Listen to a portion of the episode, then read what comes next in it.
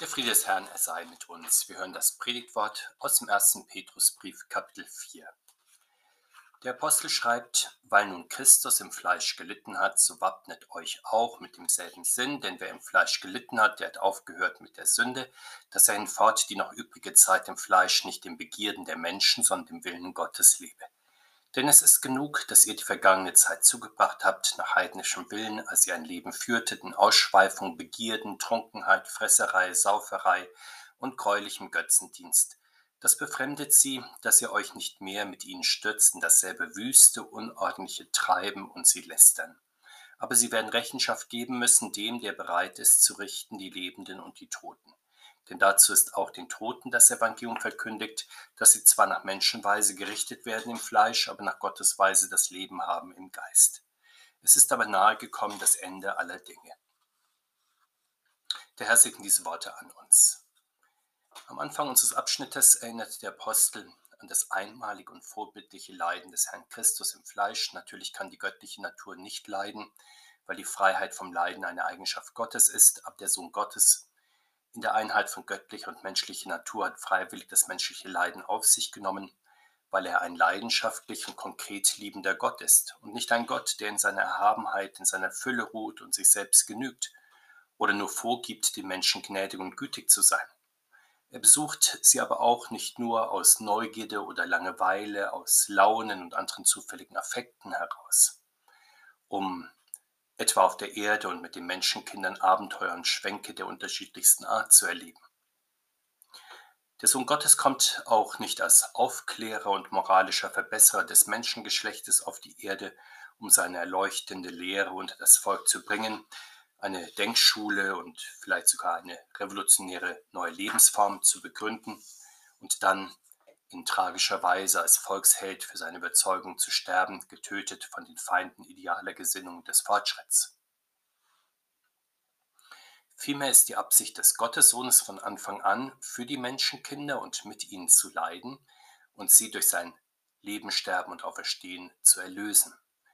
Deshalb wird er als Kind einfacher Leute im kleinen Stall von Bethlehem geboren. Er nimmt auf sich die Schwachheit, Gebrechlichkeit, Kränklichkeit des menschlichen Fleisches und Geistes, die sich bekanntlich nur sehr langsam mit vielen Rückschlägen und Irrtümern entwickeln. Er wächst in der Verborgenheit auf und durchläuft eine durchschnittliche Kindheit, Jugend, Berufsausbildung, Berufstätigkeit mit allen alltäglichen Widrigkeiten und Mühen, die das mit sich bringt. Dann als Lehrer des Wortes Gottes nimmt er es auf sich, dem Unverständnis und Schwachglauben der einen aufzuhelfen, ihre geistlichen und körperlichen Krankheiten zu heilen und seine kleine arme Kirche in dieser Welt zu bauen. Außerdem erduldet er den verfestigten Unglauben, bösen Spott, hinterlistigen Mutwillen, abgründigen Hass der Abseits- und Außenstehenden. Schließlich erleidet er die Intrigen, Falschanklagen und Auslieferungen der geistlichen Gewalt, seine Verwerfung und Opferung durch das wankelmütige und rohe Volk, seine Verurteilung als Bauernopfer, die inszenierte Hinrichtung und maximale Entwürdigung durch die politische Gewalt. Das also ist der leidenschaftlich und bis zum bitteren Ende liebende Gottessohn, dem die Christen nachfolgen. Mit seinem Sinn und Geist, sagt der Apostel, sollen sie sich wappnen. Die Christen, die es ernst mit ihrem Christentum meinen und gemeinsam mit dem Herrn im Christentum voranschreiten wollen. Für sie ist ihr Christentum nicht zufällige und beliebig austauschbare Zugehörigkeit oder unverstandenes Erbe oder Attitüde für bestimmte hervorgehobene Momente des Lebens. Die willigen Christen folgen dem Herrn in sein Leiden, nur nicht so, dass sie sich das Leiden an den Haaren herbeiziehen, zum Beispiel wie Rennfahrer, die sich die Passstraßen hochquälen, um sich richtig weh zu tun, oder andere Sportbegeisterte, die sich mehrfach die Woche körperlich verausgaben, um an ihre körperlichen und geistigen Grenzen zu kommen. Aber auch nicht so wie die Asketen, die Minimalisten und die Moralisten, die ihren Ehrgeiz da reinsetzen, mit so wenig wie möglich auszukommen und von der Hand im Mund zu leben, selbst wenn sie sehr begütert sein sollten. Wenn Christen leiden, dann auch nicht so wie die Karrieristen, die sich unter großen Entbehrungen die Karriereleiter hochkämpfen, um am Ende die Macht und den Einfluss zu genießen, die sie dann vielleicht haben. Christen lassen sich vom Herrn den Ort zuweisen, an dem sie ihm nachfolgen. Das sind dann nicht selbst gewählte Wege oder Spezialdisziplinen, sondern die normalen alltäglichen Lebensbereiche, in denen sie sich mit dem Herrn bewähren, etwa die Familie oder die Erwerbsarbeit, das Leben der Kirchengemeinde oder in der Gesellschaft insgesamt. Jede Situation und Aufgabe, die ihnen begegnet, versuchen sie als Auftrag des Herrn zu verstehen und mit seiner Hilfe auch zu bestehen. Das gilt für die alltäglichen Situationen in Freude und Leid, aber auch für die größeren Lebensfreuden und Lebenskrisen. Allerdings das Leiden der Christen mit dem Herrn ist nicht so zu verstehen, dass die Christen gleichmütig dann jede Lebenswendung hinnehmen, so wie es die Schicksalsgläubigen tun, die alles einfach so nehmen, wie es ist und wie es kommt, die es dann sogar sich selbst und anderen schön zu reden versuchen. Christen sind also nicht gleichmütig oder gar abgestumpft dem Leid gegenüber. Mit dem Herrn spüren sie durchaus seinen Schmerz und lassen ihn auch zu, denn sie wissen, dass er einen wichtigen Zweck erfüllt. Der Apostel sagt sinngemäß, wer leidet, der hat aufgehört zu sündigen. Sicherlich kann man auch noch sündigen, wenn man sein Leid falsch versteht und falsch darauf reagiert, aber wenn man mit dem Herrn leidet, dann sündigt man nicht, ganz einfach, weil die eigenen Augen auf den Herrn gerichtet sind, weil das Herz dieses Leid bejaht, weil man sogar dem Herrn dankt, dass er einen würdigt, mit ihm und für ihn zu leiden. Und zudem läutert und stellt das Leiden mit dem Herrn, sodass man nicht mehr in der Hauptsache fragt, was man selbst möchte, einem Spaß macht und gefällt. Das wäre ja, was der Apostel Leben im Fleisch nennt, gemäß den Begierden der Menschen. Man lässt sich sozusagen von seiner Lust treiben und lebt möglichst ganz nach Gusto. Oder man lässt sich durch den Zeitgeist Bedürfnisse einreden, diese verfolgt man dann vielleicht sogar mit Lust und Leidenschaft, um auf der Höhe der Zeit zu sein, auch vielleicht um Anerkennung anderer Menschen zu gewinnen. Das allerdings ist eine Fremdsteuerung des Menschen durch seine Sinne und Begierden. Und in der Nachfolge des Herrn hört diese Fremdsteuerung auf. Durch den Herrn werden die Christen frei zum Tun des Willen Gottes. Hilft der Geist des Herrn, so ist die höchste Freude der Christen, nicht mehr dem Ego oder gesellschaftlichen Konventionen zu folgen, sondern dem Herrn zu dienen.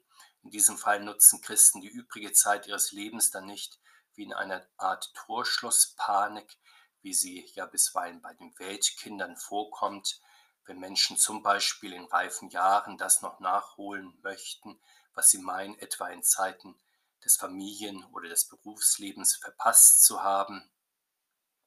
In diesem Fall versucht man ja dieser Welt noch möglichst viel persönliches Glück abzutrotzen, statt die eigene Freude vor allem im Tun des ewigen Willens Gottes zu finden, wodurch das eigene Leben hinausweisen kann über diese begrenzte Zeit und Welt.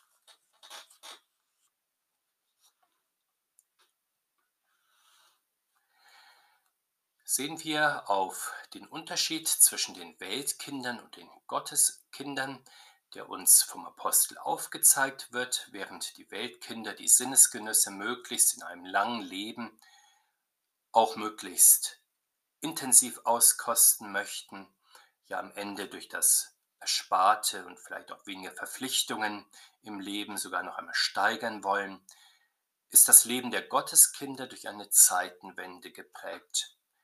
Für Christen gibt es die vergangene Zeit, die von heidnischer Lebensweise geprägt ist, die hinter ihnen liegt. Durch die Bekehrung wird der Christusglaube lebendig und es beginnt ein bewussteres christliches Leben. Und das ist dann die übrige Zeit in der Nachfolge des Herrn, wie das der Apostel nennt. Dabei muss die Zeitenwende in einem christlichen Leben nicht so plötzlich vonstatten gehen, wie etwa bei Paulus im Lichtblitz vor Damaskus oder wie bei einer Bekehrung im Verlauf einer einzigen Evangelisation. Sie kann sich durchaus, und vielleicht ist das sogar der häufigere Fall, sie kann sich durchaus auch graduell vollziehen, also in einem geistlichen Prozess des Umdenkens, des Reifens, des Lebensumstellens, der durch den Geist Gottes und das Wort Gottes bewirkt wird. Der Apostel beschreibt nun die frühere heidnische oder weltliche Lebensweise der Christen, von der sie sich abgewandt haben in einigen konkreteren Stichworten und hebt sie damit wie eine dunkle Vergangenheit von der leuchtenderen Gegenwart ab. Und dabei wird deutlich, dass es sich hierbei letztlich um die gewöhnliche weltliche Lebensweise handelt, von der die Christen sich einfach abgewandt haben. An ihr finden auch viele getaufte Christen leider immer wieder nichts Falsches und Verwerfliches, dann aber doch, wenn sie durch den Geist Gottes bekehrt werden.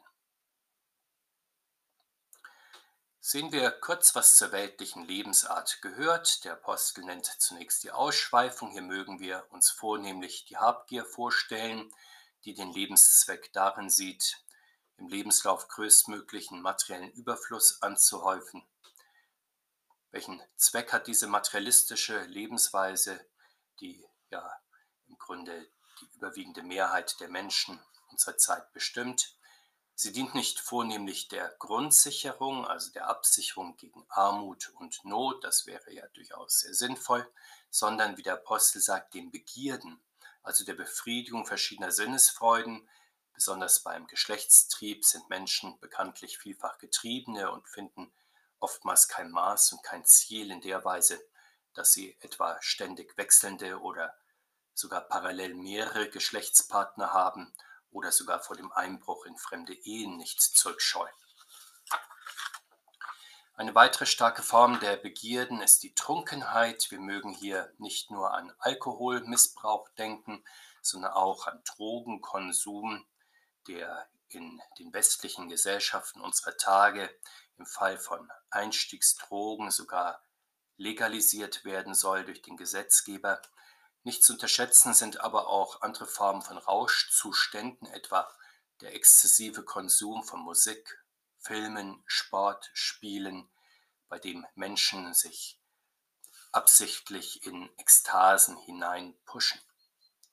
Hinzu kommt das, was der Apostel Fresserei und Sauferei nennt, also die gewöhnliche Völlerei bei unterschiedlichen Anlässen.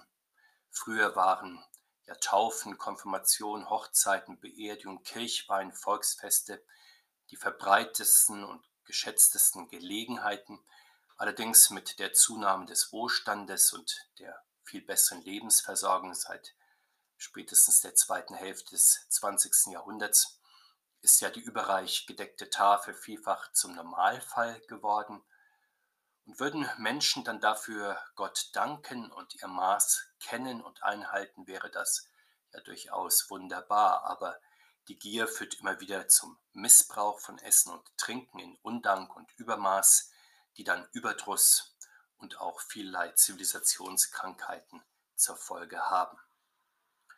Und schließlich gehört zum weltlichen Leben gemäß dem Apostel der gräuliche Götzendienst. Götzendienst ist wenn Geschaffenes oder Geschöpfe an die Stelle Gottes gesetzt und an seiner Stelle verehrt werden.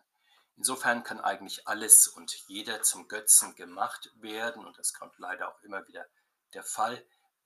Ob das nun Essen und Trinken ist, Wohnen, Kleidung, Geld und Gut oder Ehepartner, Kinder, Freunde, Idole oder Macht, Schönheit, Gesundheit, Tugend, Glück, Leistung und vieles anderes mehr.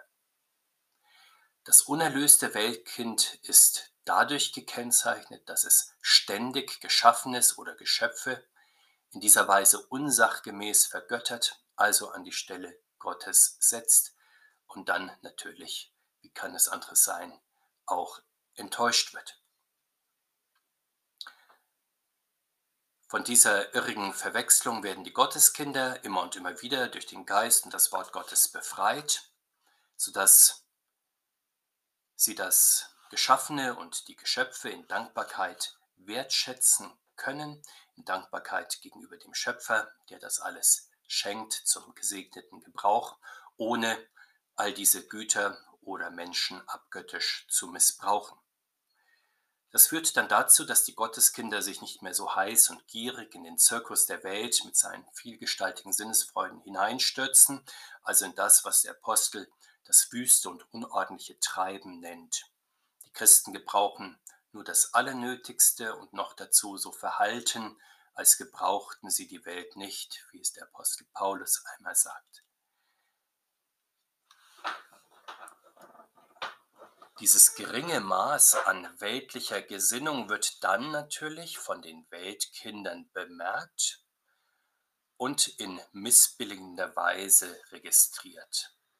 Und daher lästern sie über die Gotteskinder, sie nennen sie zum Beispiel weltfremd oder weltflüchtig, sinnenfeindlich oder spartanisch, frömmlerisch oder pharisäisch, heuchlerisch oder gar fanatisch. Und damit haben wir noch einmal den Unterschied zwischen Weltkindern und Gotteskindern recht klar vor Augen geführt. Die Weltkindern vergöttern die Welt, die Gotteskinder dagegen danken, zumindest mit Hilfe des Geistes Gottes, Gott für die Welt. Die Weltkinder stehen in der Gefahr, unmäßig die Güter der Welt zu konsumieren. Die Gotteskinder danken mit Hilfe des Gottesgeistes Gott für diese Güter und versuchen auch ein gesundes Maß zu finden. Die Weltkinder stehen in der Gefahr, trotz ihres ausgiebigen Konsums irdischer Güter doch immer und immer wieder zu klagen und unzufrieden zu sein. Die Gotteskinder dagegen loben mit Hilfe des Geistes Gottes Gott auch bei mäßigem Konsum, vielleicht sogar bei Mangel. Was aber folgt dann aus dem sehr unterschiedlichen Weltverständnis und Lebensstil der Welt und der Gotteskinder?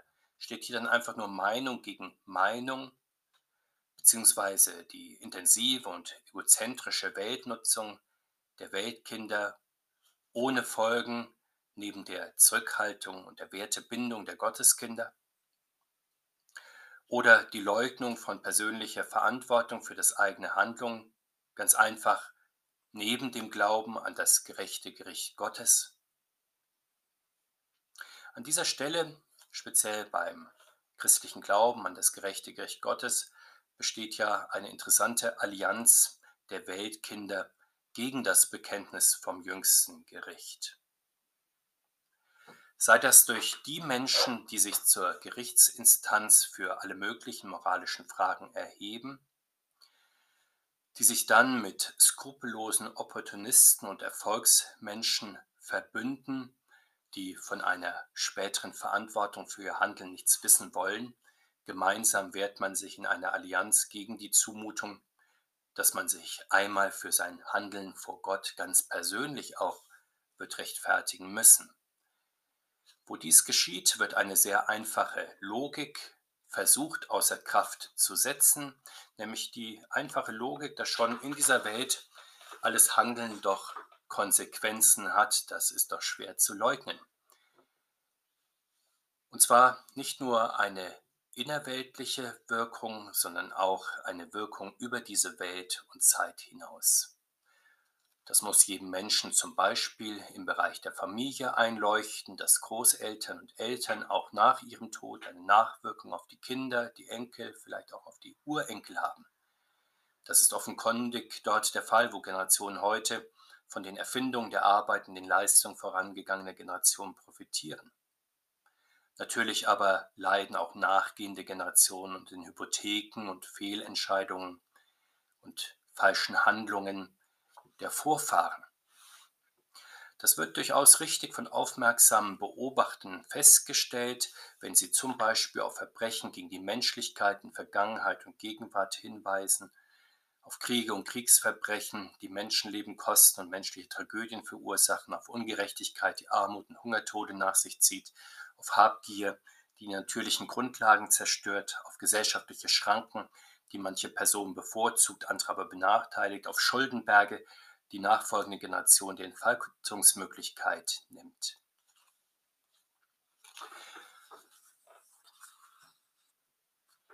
Solche aufmerksamen Beobachter und Richter über die gesellschaftlichen Missstände in Vergangenheit und Gegenwart gibt es durchaus viele.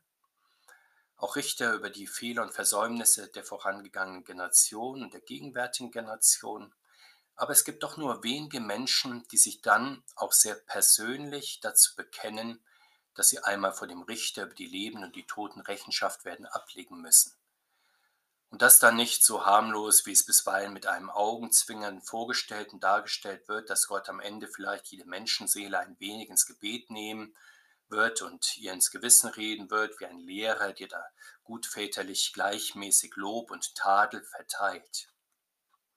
Der Apostel spricht hier zunächst von der Rechenschaft, die abzulegen ist, indem in strenger Anklage Rede und Antwort zu stehen ist für die eigenen Gedanken, Gefühle und Taten, für das, was man getan und unterlassen hat, für das Gute und das Böse.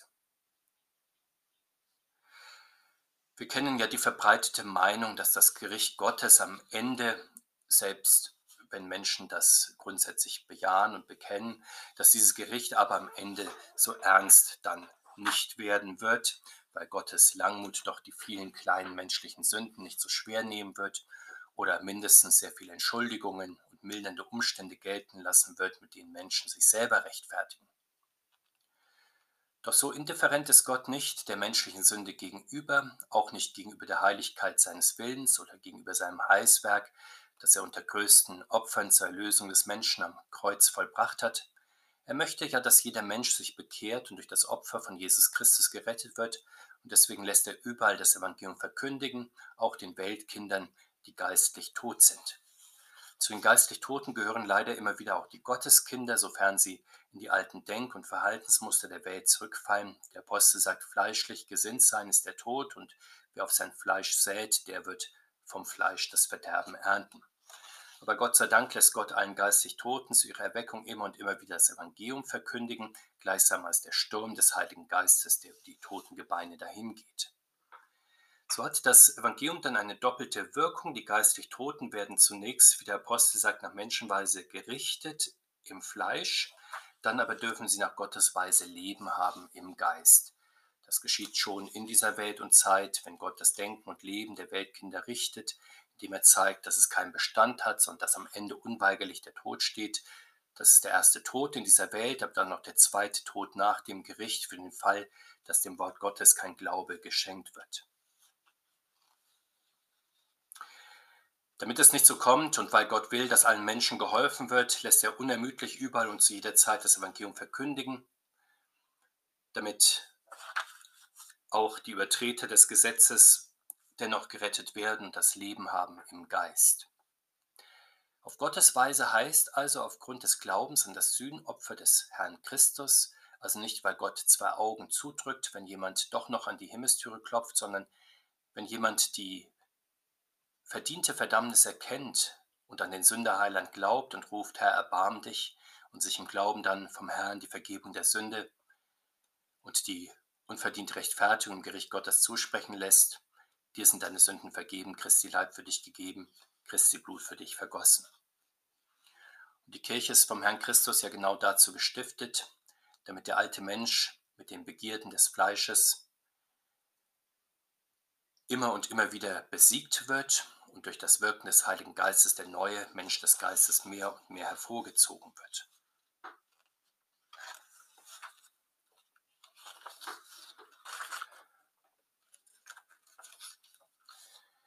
Der Friede Gottes, der höher ist als unser Meinen und Verstehen, er bewahre uns in Jesus Christus, unserem Herrn. Amen.